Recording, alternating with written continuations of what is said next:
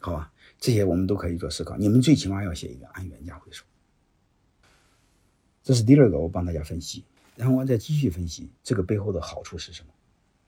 各位，如果你们不要做股权激励，没用股权激励，你直接给你年薪一百万，你会发现每年过完春节，你会有大，你会有很多的员工离职。啊，如果有一个核心层离职，会让你非常痛苦。其实我想说，没有挖不走的人。你比如他年薪一百万，别人给他年薪一百五，放心好了，商量也不用商量，马上会走，多给二十万就会走人。啊，理想在利益面前是苍白的，感情是更苍白的。各位，你要用了股权激励，好处是什么？想想，第一个你会发现，你每年少支付四十五万现金；第二个你会发现，你第二年头啊，你家又收了一百万现金。各位是不是非常有意思？结果我越激励别人，什么我家的钱越来越多，你的现金压力就会非常少，是不是很有意思啊？还有一个，就是这个时候你只要是做了股权激励，你给他分红分了两三年之后，他闭上眼睛就会想，我在这只要待第十待十年，我大概收益是多少？他是能算出来的。大家假设大概预期收益，我大概一千五百万，这是板上钉钉的事。各位，谁敢挖得走？挖得走的代价是什么？你把我的预期收益补上，预期收益别说一千五百万，各位预期收益一千万，谁敢补？谁能补？所以你会发现，你的员工只要一做股权激励，基本上没人挖走，人家也挖不走，因为挖走他人会比的。我去你的单位，你必须要比，要给怎么着？要给我要比我现在高点吧？而且我未来板上钉钉的保障，你得给我补上吧？所以，我们老板如何做到心里内心很坦然，别做的和孙子似的鸡飞狗跳？我认为最简单的就是用好股权激励，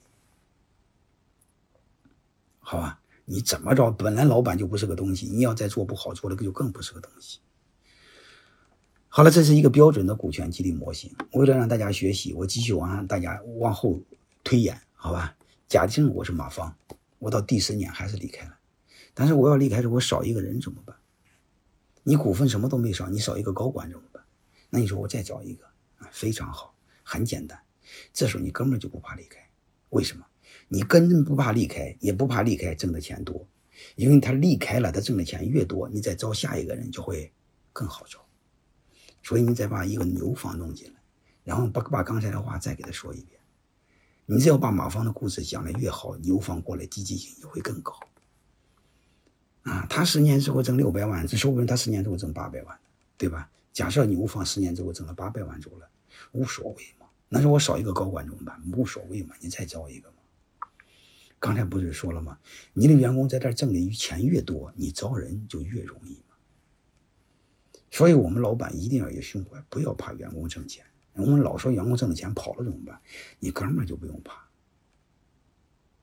因为他挣钱跑的越多，更愿意挣钱的人就更容易进来，好吧？假设牛方走了，你弄一驴方过来，你会发现三年你会发现，你其实你公司什么也没少，因为走了股份又收回来，但是你公司翻了几十倍啊！而且人家也认为赚便宜，你也认为赚便宜，这不就是一个双赢的游戏，画饼分饼的游戏吗？怎么不可以呢？好了，这节课我简单总结一下，好吧？我们就讲了十部分，产权的概念。而且我专门提到小小到企业，大到国家，产再小到个人，都非常有意义，有意义的超乎我们想象。只不过是我们这方了解太浅，是非常遗憾的事再就是我说，股权的概念和产权是一样的。